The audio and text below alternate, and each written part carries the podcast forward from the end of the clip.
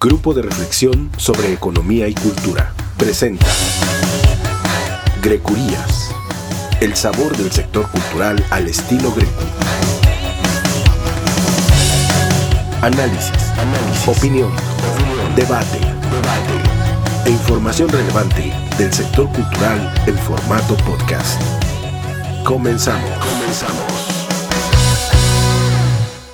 ¿Qué tal? Me da muchísimo gusto saludarles. Estamos en la cuarta entrega de Grecurías, este programa, este podcast del grupo de reflexión sobre economía y cultura, en esta ocasión dedicado a la pandemia en la vida cultural. Así es, vamos a platicar con Raúl Nibón, con Lisette Cotera y con Rafa Mendoza, que es también nuestro productor de Grecurías, vamos a platicar sobre esa parte más sensible, más humana, eh, toda esa experiencia ah, dolorosa y también de hallazgos que hemos acumulado a lo largo de más de dos años. Los saluda, como siempre, en esta ocasión también Eduardo Cruz Vázquez. Y antes de entrar en este diálogo con nuestros colegas del GRECU, eh, hay que hacer eh, algún mínimo referente sobre lo que ha pasado en otros momentos, eh, Lisette, Raúl, Rafa,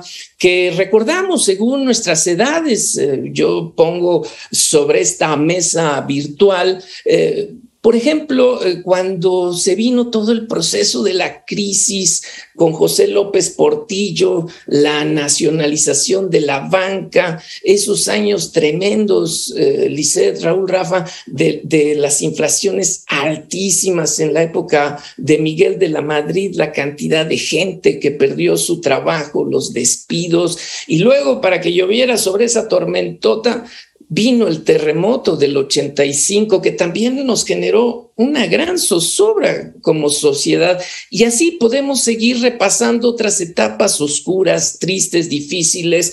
Eh, está el error de diciembre en, 1994, eh, hasta suicidios hubo en aquellos momentos por la eh, devaluación del peso. En fin, no ha sido nada fácil el camino, eh, no solo para la sociedad mexicana, con sus periodos obviamente de más estabilidad, sino también para el sector cultural, para la actividad cultural que ha pasado, por supuesto, por muchos de estos procesos y que le han cambiado y ajustado sus diferentes paradigmas. Así es que, así dicho de manera sucinta, pero con la intención de que quienes nos escuchan sepan por dónde irá esta emisión, yo le quisiera pedir eh, para arrancar esta emisión número cuatro de Grecuría, de este programa del Grupo de Reflexión sobre Economía y Cultura. Lisette, querida, pues llegamos, somos de generaciones eh, eh, similares y estamos eh, llegando a esta etapa del siglo XXI y de pronto nos topamos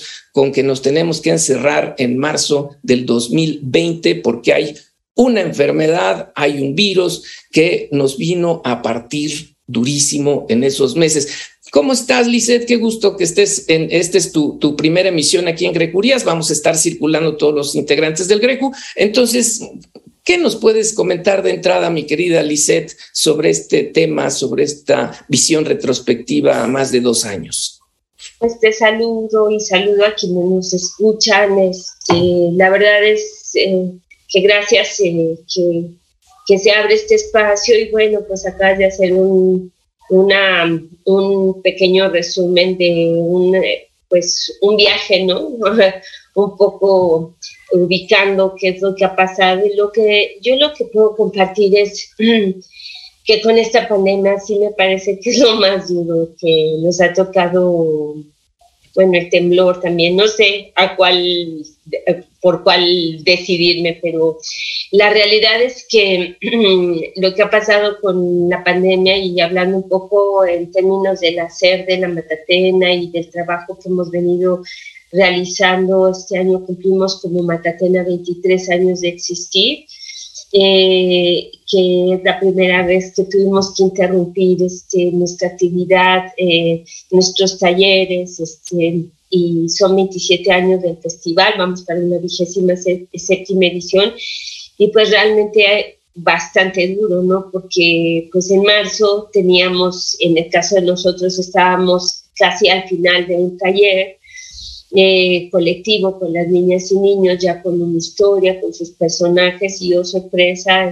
estábamos para las últimas tres sesiones para que las niñas y los niños pudieran, eh, se pudiera eh, realizar su corto y estamos en el proceso de, la filmación y de pronto sorpresa, viene la, viene la pandemia y yo creo que todos pensábamos que esto a lo mejor iba a, hacer eh, el trago amargo más rápido y, y, oh sorpresa que esto sigue, ¿no? Y que se extendió a, a, dos años en donde pues generaciones de niñas y niños que asistían tanto a los talleres como al festival, pues tuvimos que buscar otra manera. Yo creo que la actitud de todos fue explorar una manera de no parar, de seguirnos comunicando el marcarnos en esta virtualidad, en buscar las plataformas para, para poder este, continuar en nuestro hacer, pues yo creo que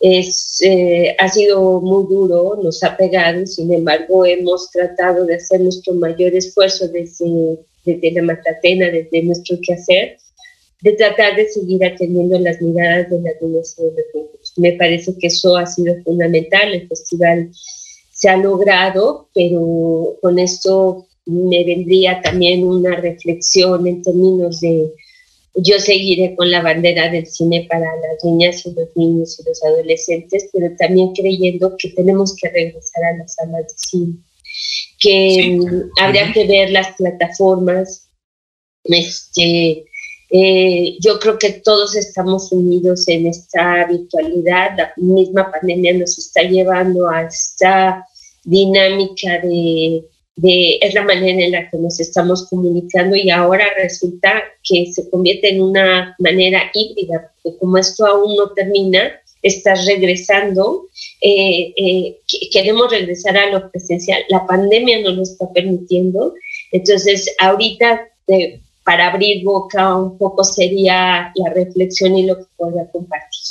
Muchas gracias, Lisette. Pues así es, estamos en un tránsito todavía que no termina y la visión de Raúl Nibón Ramírez es muy particular parte de este Greco, Raúl tiene no solo sus estudios en historia, sino además también se ha dedicado con ahínco a la cultura del deporte, a la historia del deporte mexicano.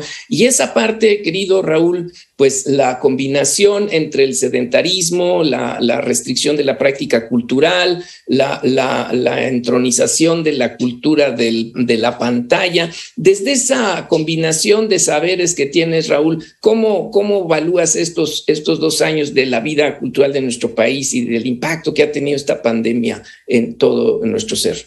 No, muchas gracias por, por, invitarme a este podcast. Saludos a todos los que nos están escuchando. Fíjate que la, la pregunta que haces es, es, muy interesante desde el punto de vista tanto de mi actividad actual como de la parte académica en la que, en la que me, me desempeño, como en la parte también personal. Eh, en la parte en la que me desempeño como administrador de la cultura, como, como en la dirección de museos de allá de Puebla, eh, les confieso que yo llego a la dirección en enero de 2020, en enero de 2020 me invitan a participar como director de, museos.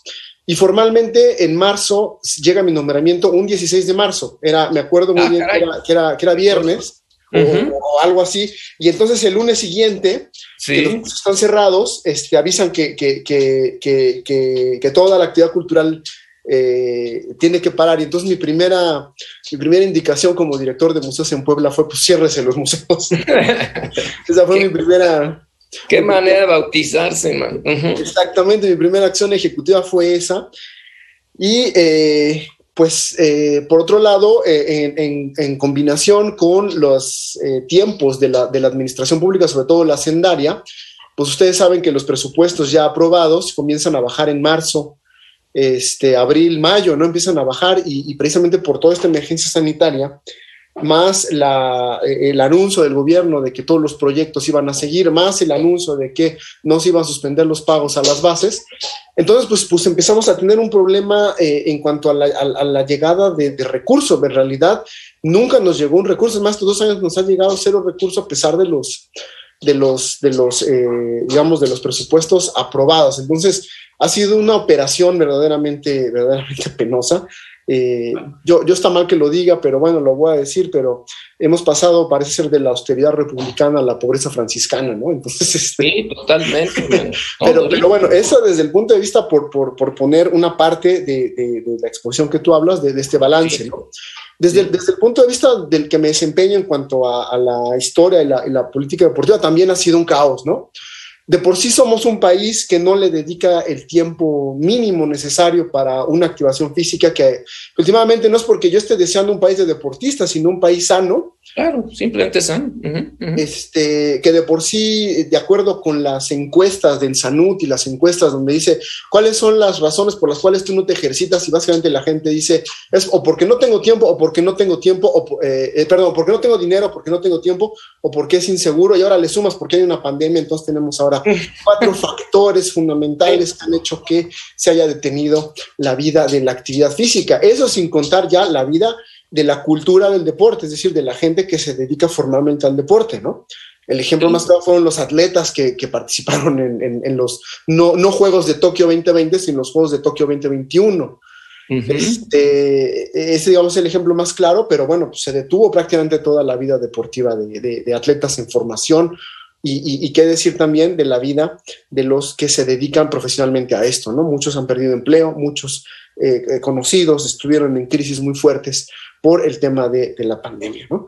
Y, bueno, pues desde el tercer punto de vista, que es el, que es el, personal, eh, sí puedo decirles que estoy muy... Eh, eh, ¿cuál, es la palabra que busco? Independientemente de, la gente cercana que, me tocó ver, que, que, gente falleció o que se enfermaron o, eso, yo, yo tengo un sincero enojo por la poca perspectiva que hay de la cultura hacia la pandemia yo, yo creo que hubo una perspectiva de, en torno a una pirámide donde se ponía hasta arriba al sector salud y hasta abajo a los sectores, digamos, menos importantes, como la cultura. No, me ven, pero yo estoy poniendo unas comillas.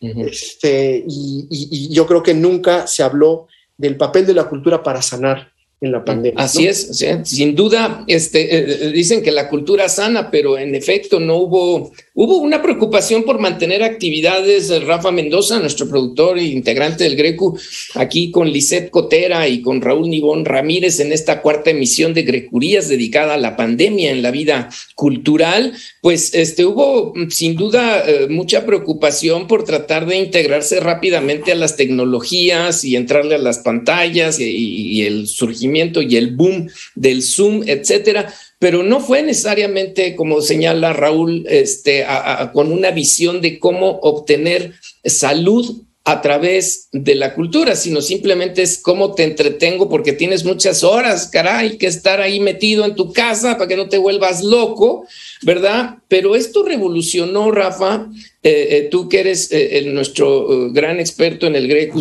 y, el realizador de toda esta parte de cultura digital del Greco, pero también es cierto es que esto nos revolucionó y nos obligó a un aprendizaje a golpes, ¿no? Entonces, en estas dos visiones de Lisette y de Raúl, pues la tuya entra muy importantemente, que es, bueno, y, qué ha pasado en esta cultura nuestra, en esta vida cultural, a partir de que, órale, abra su computadora, enciéndela y claves en la pantalla y las horas que sean necesarias, ¿no? O en la televisión. ¿Cómo lo, cómo lo has vivido, Rafa? Pues siendo tu materia de trabajo. Claro, mi querido Eduardo, sí, pues este, antes que nada, un gusto volver a estar aquí en Grecurías con este, los compañeros Greco, de verdad es todo un gusto y un placer. Pues sí, efectivamente, yo creo que el, la situación aquí que hay que entender es que eh, eh, digo, la infraestructura y los mecanismos de comunicación no estaban tan desarrollados como lo están ahora en menos de dos años. Sin embargo, ya existían plataformas de integración y de interacción este, de videollamada y llamada a través de internet, este intercambio de, datos, ¿no? Incluso este, Google Apps con esta integración de herramientas que permite interactuar a varios equipos pues ya se tenía al menos unos 7, 8 años anticipadamente. Yo creo que fue un llamado de atención muy, muy grande, eh, no solo para, la, eh, em, para el sector cultural, sino para la mayoría de los sectores a nivel este, digital, sobre todo en México, que hemos eh, disfrutado hasta cierto punto de cierta continuidad de infraestructura tecnológica pero que bueno, este, una de las cosas en las que menos se ha invertido es justamente en la transición de los formatos eh, o, de, trabajo, de las dinámicas de trabajo tradicionales a las dinámicas de trabajo digital. Esto tampoco significa que todo tenga que ser digital. Hay cosas que no pueden reemplazarse de ninguna manera por la vía digital. Sin embargo, es una herramienta de simplificación. El gran problema es que como no está, eh, no, nunca se ha tratado la dinámica tecnológica, mucho menos en México, algo que es preocupante, de verdad, este, que es un, un desacierto total eh, por parte, me atrevo a decir, de, la 4T. Esto yo siempre se los comento a algunas personas a través de, plataformas cuando hacemos reuniones o eh, algunos webinars, es que les digo, si hay algo peor que la burocracia, es la burocracia digital. Eso es una de las cosas que más se han arraigado los últimos dos años. O sea, agregar intermediarios a este proceso ha sido un, eh, un gran error. O sea, mantener personas haciendo este, funciones tradicionales para intervenir en un proceso digital que se da uno a uno, que justamente es su, su trabajo de la herramienta. Entonces, adaptarnos a esta nueva realidad, pues claro que implica una curva de aprendizaje que, tuvo que ser totalmente forzada y que aún, aún sigue siendo una, un, problema, ¿no? Ahora, creamos la dinámica de adaptación y ¿qué pasa? Empiezan a bajar los niveles de COVID y entonces ahora viene la dinámica de reaceptación de la realidad, ¿no? Que es ahora mecanismos, algunos que más o menos me lo han entendido manejar sistemas híbridos y otros que definitivamente, bueno, sí, ya te hicimos aprender todo esto, pero ahora ya no nos interesa que lo sepas, ahora regrésate al trabajo porque ahora tienes que estar acá. Entonces, son retrocesos que, que, en, en, respecto al sector cultural, bueno, pues obviamente mucha gente tuvo que adaptarse.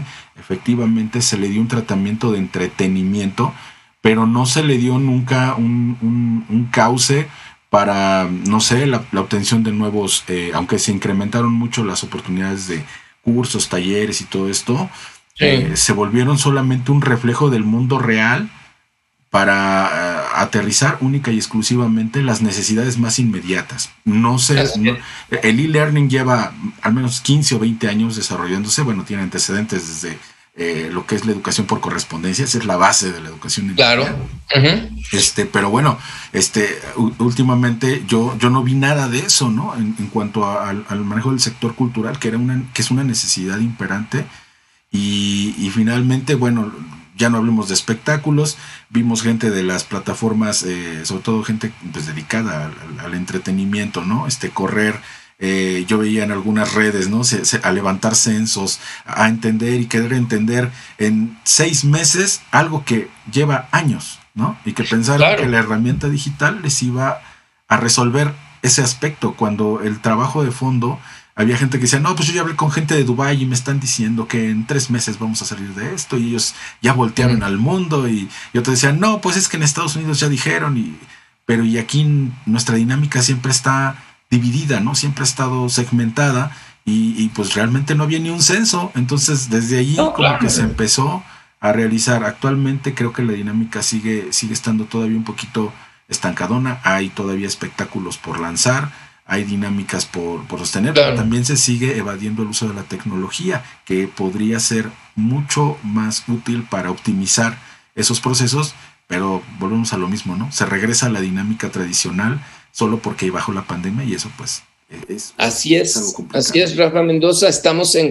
En esta emisión, este podcast del Grupo de Reflexión sobre Economía y Cultura, cuarta emisión dedicada a la pandemia en la vida cultural. Lizeth Cotera, Raúl Nibón Ramírez y Rafa Mendoza, su amigo Eduardo Cruz Vázquez. Y estamos aquí tratando de hacer una evaluación de estos dos años y pico que llevamos de, estos ajustes generados por la, por la pandemia, por el virus. Y después de este primer planteamiento, ah, colegas, este, yo quisiera llevarlo a, la parte, digamos, más eh, humana en términos de las experiencias vividas dentro del sector cultural, no, no tanto referente a la oferta o no de actividades, a esto que refería Rafa en este momento de estos, yo diría casi, Rafa, de una esquizofrenia digital, porque al final del camino no traíamos ninguna eh, política de, cultura digital y por supuesto se desaprovechó la pandemia para tratar de fincarla, simplemente arréglase como puedan y el que suba, suba y el que oferte, oferte. Pero esto también dejó, Lisette, este, para nuestra segunda tanda de comentarios, eh, dejó, eh, bueno, ha dejado una enorme cauda de daños emocionales, una enorme pérdida de empleos, sí, muchísimos proyectos, el tuyo, el Festival de Cine para Niños y No tan Niños también ha sufrido, como ya lo dijiste, numerosos ajustes y problemas, las políticas financieras, en fin, yo, yo, eh, ¿qué, es, ¿qué creen ustedes eh, que va a, dejar esto a mediano plazo? Eh, este, todo, todo este caos y toda esta mm, pérdida incluso de, gente, no solo de gente querida, sino además de afinidades creativas. O sea, muchos presumen, Lisette, que la pandemia pues desató la creatividad de mucha gente y vimos muchas cosas durante el encierro, pero no sé si esa perspectiva la compartes o, estás más del lado de cómo vamos a reponer todo lo que se ha perdido, no solo en puestos de trabajo, sino también en ánimo. En fin, no sé cuál sería tu visión en ese sentido, querida Bueno, yo, yo lo que creo es que eh, las niñas, los niños y los adolescentes, o sea, todos estamos viviendo y nos ha tocado y nos ha pegado la pandemia, pero yo creo que a las niñas y a los niños, este, a los adolescentes, fue, fue un impacto, está haciendo un impacto enorme en muchos sentidos, a nivel emocional, a nivel, este, a nivel de educación. Me parece que es muy grave, los maestros no estaban preparados tampoco para para ir a la virtualidad, que eso va a ser un gran reto y creo que en cierta medida también Rafa lo acaba de comentar, ¿no? O sea, cómo mm, no dejar de, lado el capacitar a través y, sacar las, las, bondades que pudiera tener este, la plataforma, ¿no? Pero lo que sí creo es que los niños, el no socializar con sus compañeros, el no tener la posibilidad de salir, el estar escuchando todo el tiempo las noticias en términos de lo, lo duro y el impacto de, la pandemia, del miedo de no ir y contagiar a los abuelos, de no poderlos visitar. Este, el hecho de que, por ejemplo, nosotros en el caso nuestro, pues nuestra, hay procesos colectivos de esta narrativa audiovisual que se genera colectivamente en un taller de animación, este, algunas gentes este, hicieron tutoriales y yo creo que a los niños se les acompaña, a los niños se les guía y con los niños se comparte y se hace por, para, con, eh, con ellos. Entonces esa parte a nosotros sí nos eh, dolió muchísimo porque el contacto que teníamos con ellos, claro, rescatamos nuestros talleres de manera de manera virtual, pero no todos. La parte del proceso de la creación colectiva quedó que, que quedó trunco eh, en, ese, en ese sentido. Y por otra parte, me parece que también yo pudiera decir y rescatar, ¿no? Eh, a 25 años de distancia, nosotros en el 2020 el festival eh, cumplía, cumplía 25 años y traíamos muchos anhelos, muchas ideas para poder festejar 25 años. Y de pronto resulta que eh, con una pandemia te das cuenta que gracias a una plataforma que se pone a servicio de todos, que eso fue algo muy atinado por parte del cine de filmín latino, este, pudimos llegar al interior de la República y entonces eh, eh, eso tiene un alcance maravilloso y fue un esfuerzo de dos años con una experiencia que también para nosotros fue así de qué maravilla, ¿no? Si pudiera resaltar y si lo quiero decir, ¿no? La gran solidaridad de los canales públicos, ¿no? De Canal 22, de Canal 11, de Capital 21, el alcance que tuvo que ciertas programaciones sí se pudieran exhibir a través de la televisión abierta y visibilizar el trabajo de muchas directoras y directores en México que, que están haciendo un esfuerzo enorme por hacer contenidos para niñas y niños. Pero creo que todavía falta mucho por transitar. Creo que eh, si no hay un presupuesto asignado en el sector cultural y son demasiadas las demandas y demasiadas las disciplinas, me parece que todavía hay que ir, eh, eh, es como que el, arte quedó despojada de sí misma, ¿me entiendes? Fue un asidero para nosotros. Efectivamente lo acabas de decir, tenías la posibilidad de leer de, acceder a distintas plataformas, de consumir distintos contenidos. Pero en el caso de las niñas y de los niños falta mucho por transitar porque no hay, eh, hay que hacer una profesionalización, eh, para hacer contenidos para niños hay que tener presupuestos, hay que seguir eh, luchando. Estamos hablando de una gran diversidad de una infancia que no es lo mismo los niños en una comunidad. Y así con todas plataformas hubo niños que no quedaron, eh, quedaron fuera de la conectividad y que eso me, mermó tanto a nivel cultural como de educación, en la que me parece que es terrible. ¿no?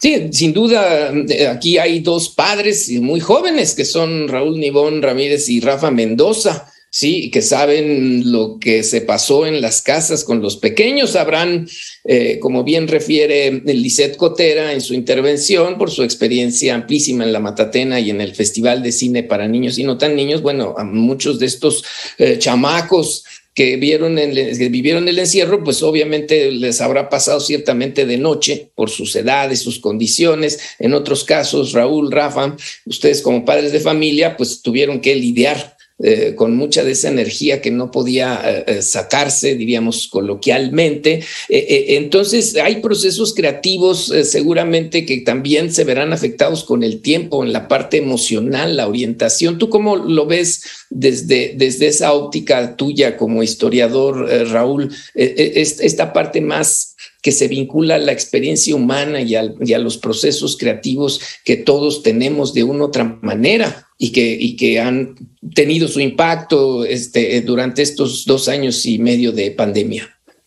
Pues eh, sí, muchas veces, eh, no solo a mí, a los que nos metemos en la, en la disciplina de la historia, nos preguntan eh, sobre esta perspectiva. Yo creo que hay una dosis muy importante de, de, no sé cómo llamarle, inédito, ineditud, no sé si este, cómo, cómo, cómo, cómo ponerle así, y, que hasta cierto punto pues, son el sello de, ciertas generaciones. Eh, el siglo XX, el siglo corto, de acuerdo con Hobsbawm, ¿no? Pues fue primero una, una parte de generaciones eh, donde vivieron la era de los desastres, ¿no?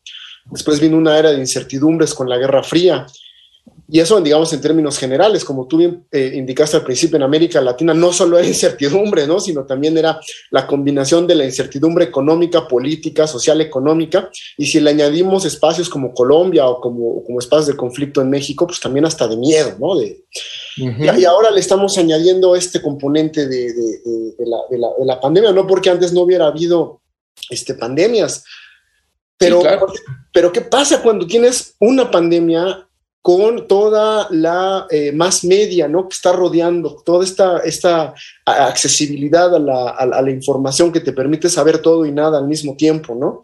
Y que crea una incertidumbre que curiosamente no es la incertidumbre de saber, sino la incertidumbre de saber si lo que, si lo que te están diciendo es cierto, ¿no?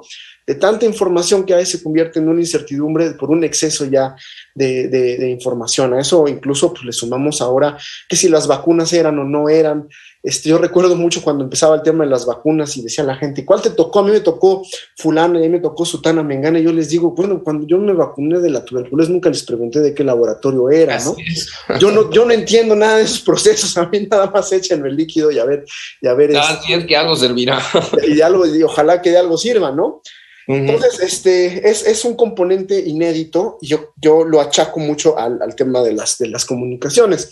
Por otro lado, también me tocó ver dos fenómenos eh, curiosos. Mi hijo, aunque sea pequeñito, nació en 18, mi otro hijo nació ya en 21, es decir, los dos son pandemias, pero uno todavía le toca. Pandemias. Convivieron muy poco con la familia y al otro ya no le toca. Entonces, mm. mi hijo grande eh, aún con su condición de autismo, eh, disfruta mucho las, las este, disfruta mucho las convivencias, es decir, él no tiene problema, cuando viene la gente está muy contento. Mi hijo chiquito no le es tan agradable y yo lo achaco a que él no le tocó vivir, digamos, esas reuniones familiares como si le tocaba a mi hijo, mi hijo grande. Ahora, un tema que personal rapidísimo que, quisiera tocar es eh, el equipamiento cultural que nosotros tuvimos.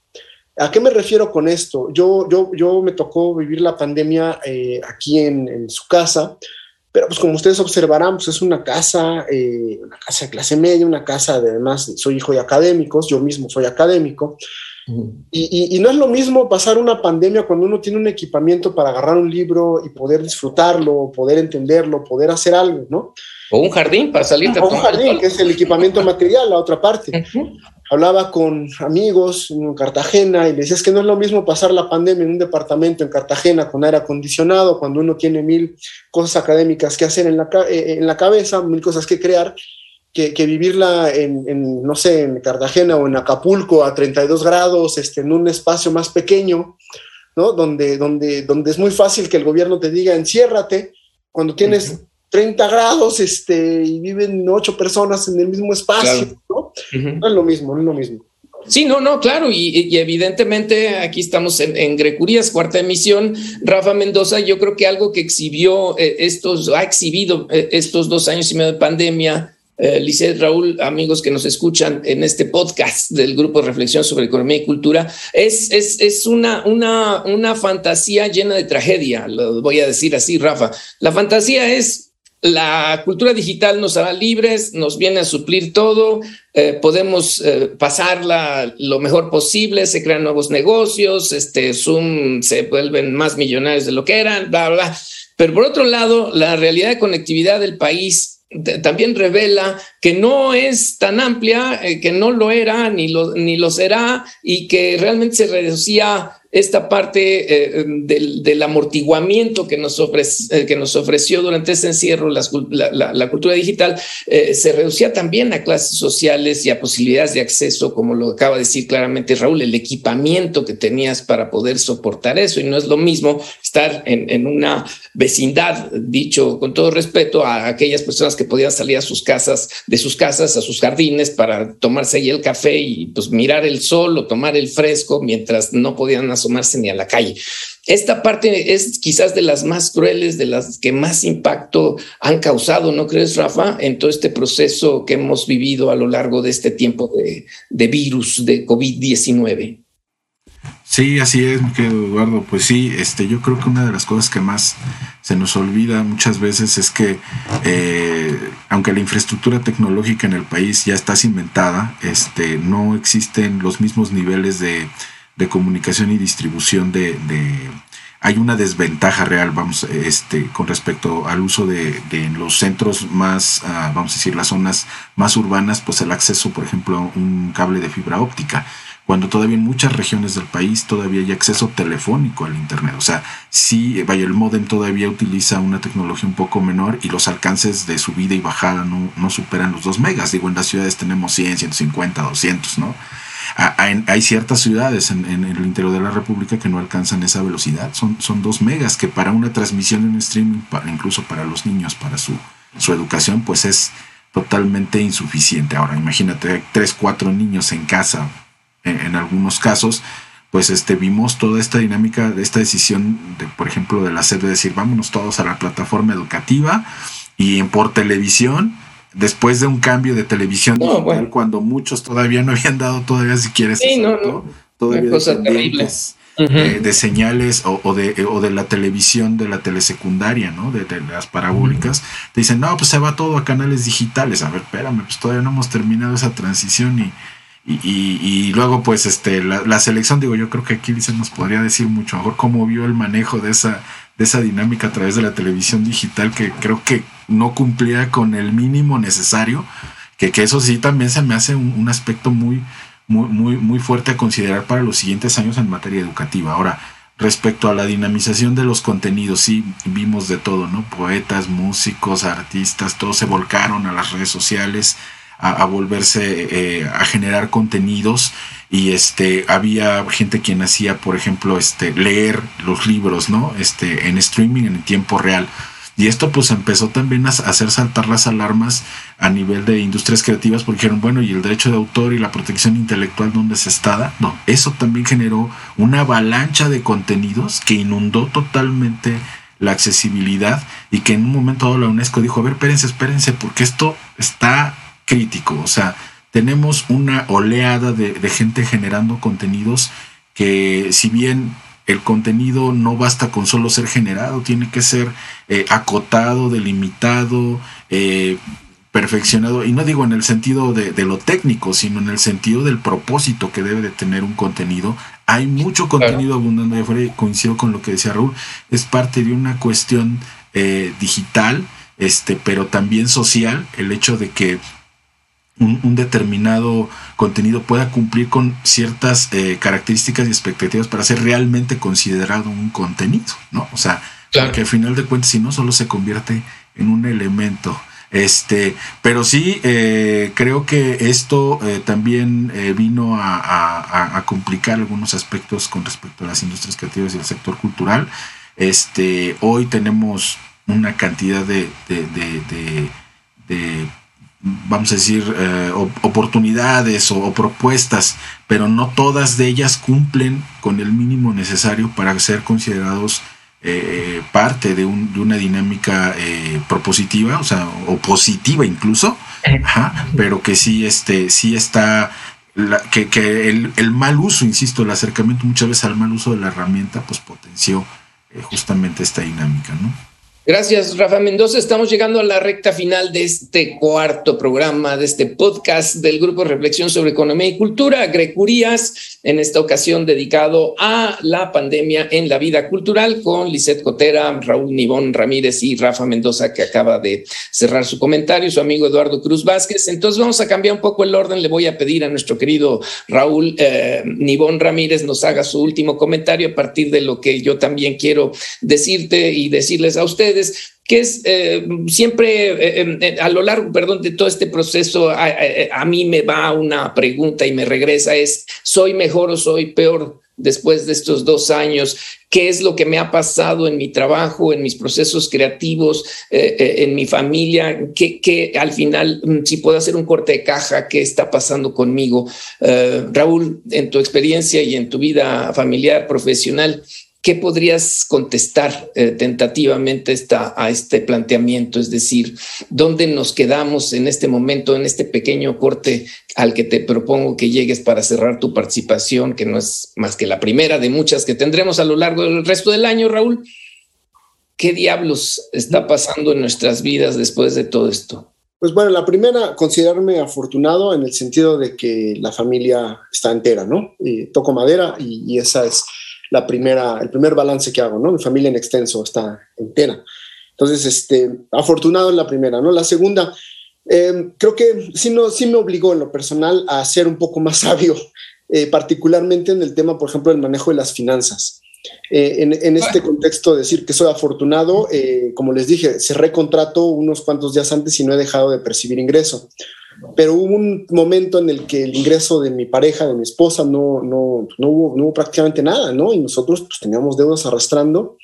Y, y, bueno, pues fue saliendo gracias a que, a que se mantuvo, eh, ahora sí que de manera acertada, una política de la 4T de no dejar de pagar saldos eh, en ese sentido y entonces entró, entró y eso nos obligó a ser eh, más cuidadosos, a tener una salud financiera más consciente. Entonces en ese sentido creo que, creo que soy mejor este, me obligó a, sentarme a escribir algunas cosas, eh, pero por otro lado también me deprimí. Entonces, este, tenía altibajos, por, por, por, algunos momentos podía redactar, podía sentarme, en otros sentía que esto no iba a ningún lado, entonces no, no podía realmente crear nada. Eh, cuando escucho que la pandemia dio procesos creativos, sí lo creo, pero también creo que también tuvo, tuvo un momento. Golpeó muchas cosas, claro. Que, los golpeó en, en, en, mismo en lapsos muy cortos, yo creo, ¿no? Yo, amigos artistas, eh, sobre todo. Y destruyó vidas también. Sí, exacto, sí me han comentado que de repente se les prendía el foco y hacían algo y de repente les bajaba porque decían, pues creo, pero no vivo, ¿no? Este, no hay dónde exponer, no hay dónde hacer esto. Entonces, era, era muy, muy complicado. Eh, en, un balance eh, un poco más, más extenso, yo sí quisiera hacer hincapié en que eh, creo que debemos cambiar la perspectiva de cómo observamos la manera de cómo sanar sobre esta pandemia. Es decir, no solamente fue la salud física, fue también la salud espiritual en el sentido de, pues de que el hombre no solamente vive de respirar y de, y de comer, Y el perfecto ejemplo son incluso las estadísticas de los propios museos y de los espacios culturales. En cuanto se abrieron, luego, luego los, los abarrotamos porque nos empezamos a dar cuenta que no podemos alimentar solamente el, el cuerpo si no le metemos contenido, si no le metemos espíritu, sea cual sea, ¿no? Este, y no estoy hablando de la alta cultura o de la mal llamada alta cultura, sino de cualquier expresión que nos permita... Eh, la movilidad. Exactamente, desarrollarnos y desempeñarnos, ¿no? Entonces, este, yo sí quiero hacer un llamado a, concientizarnos de que ahora viene la catarsis social y la catarsis a través de la cual la cultura es el único medio a través del cual vamos a poder sanar eh, después de este, todavía no termina, pero después de este trauma, porque así hay que llamarle, ¿no? Un trauma social eh, muy social, personal, cultural, etcétera. Y bueno, pues va a tardar, pero solamente con la cultura vamos a salir adelante.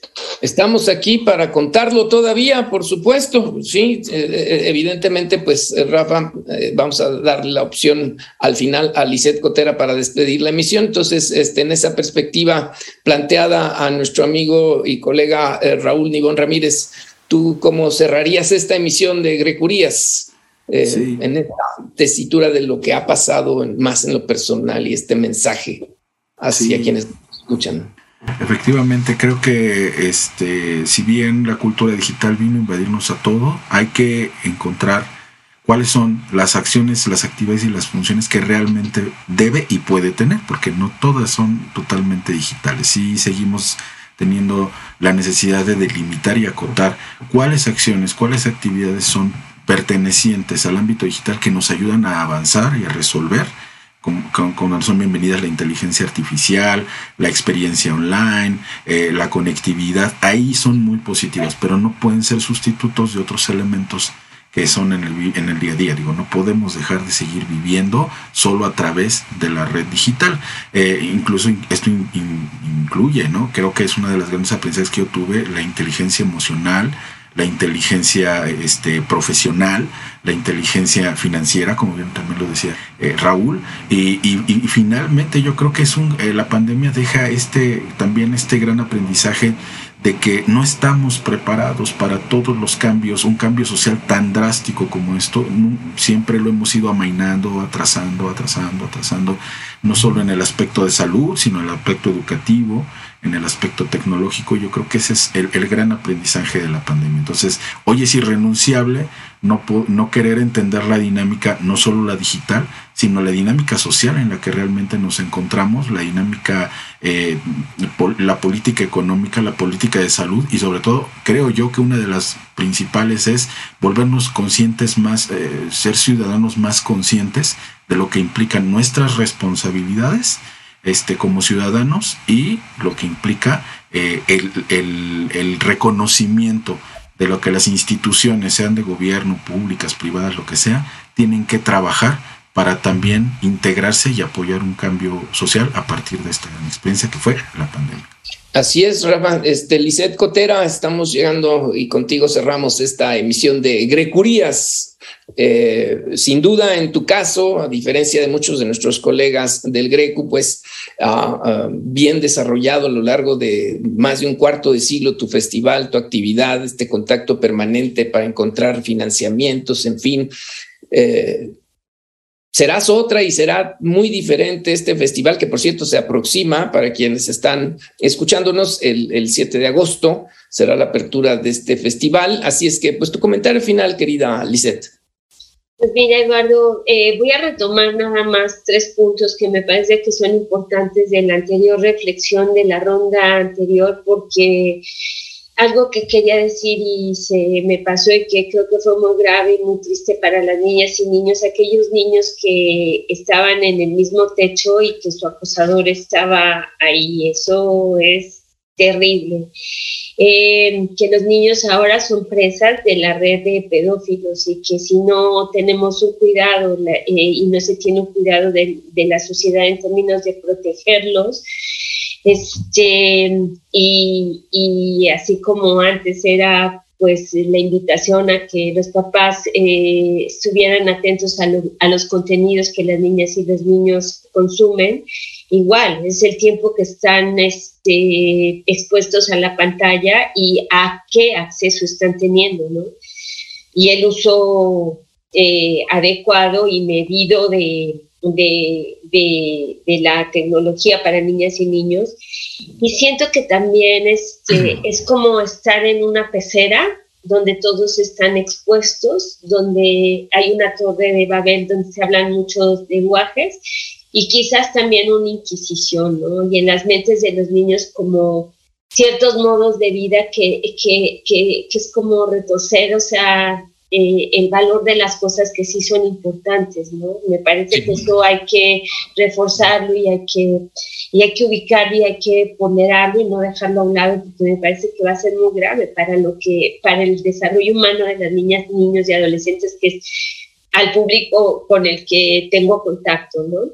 Ahora, ¿qué me deja la pandemia? Igual, coincido con mis compañeros, yo creo que o sea, la pérdida del contacto de mi familia me parece que fue muy duro. Claro, no la perdimos, pero era muy fuerte no poder este, vernos y tocarnos y abrazarnos y vernos a los ojos. No es lo mismo vernos a través de este cuadro que te, que te enmarca y no, no, no, nunca, nunca será lo mismo. Y yo creo que fue, ¿qué diría? El... Eh, clavarme en el rollo de estar sano, de comer sano, de un autocuidado a nivel personal y, y, seguir pensando, creando, seguir eh, creyendo en, en, que los anhelos y que el proyecto y que el trabajo que hacemos eh, incluso eh, se pondrá y es más valioso todavía, ¿no? Y que me encantaría que así fuese de parte de quienes tienen eh, las riendas en el país del sector cultural, el realmente eh, enaltecer y, y ponderar que, que realmente eh, no nada más es de dientes para afuera, sí, la cultura nos salvó, no, es fundamental, es, es, es, alimento, ¿no? Alimento puro y necesario para tu corazón, mente, para, para, para estar sano y enriquecerte de mensajes positivos. Y eso no quiere decir que todos vamos a ser felices y todos agarraditos de la mano, pero me parece que, que, estamos en un punto donde no hay marcha atrás, donde las cosas no van a ser iguales y que me parece que ahora estamos lleno aún más de muchísimos más retos para el sector cultural este, y por otra parte, de pronto veo betas eh, que son, eh, que se abren y que a lo mejor este, lo que sí puede ayudar esta virtualidad es generar procesos y proyectos colectivos interdisciplinarios y, mejor planeados, eh, donde presupuestos pueden estar este, a lo mejor eh, Mejor atados, digamos. exactamente. Entonces, este... Eslabones, digamos. Eh, pues sí, ha sido, no, no es fácil y hay que seguirlo transitando y con todo el empeño y, y las ganas que, pues que esto amerita. Así es, y, este, este, y el tema de las vacunas, en fin, pues la mayor parte de la población cada vez está más vacunada, en fin, vienen muchas cosas. Bueno, pues agradecer muchísimo a nuestros colegas del GRECU, Lizeth Cotera, Raúl Nibón Ramírez y Rafa Mendoza, su participación en este podcast número cuatro de Grecurías. Y antes de dejarlos, quiero decirles que Paso Libre, el sitio de información y análisis de, este grupo nuestro, ¿verdad? Hizo una cobertura y con Rafa estuvimos muy al pendiente con todos nuestros colegas. Hay un banco de información muy importante en nuestro sitio, grecu.mx, eh, pasolibre.grecu.mx, en donde hay de muchos artículos que siguieron los efectos del encierro eh, eh, a raíz pues de esta, de esta pandemia eh, programas que hicimos también en este formato de podcast. Y también hay que decir que, bueno, la UNAM,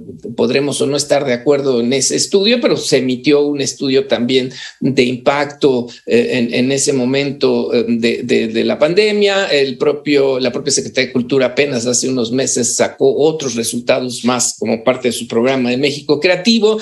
En fin, hay información, lo que se pudo leer en periódicos, en fin, estamos en un proceso de asimilación de muchas de las consecuencias de todo este proceso de crisis sanitaria y aquí en Grecurías y el Grecu deja, por supuesto, un testimonio más gracias a la participación de nuestros, de nuestros colegas. Así es que pues muchas gracias nuevamente.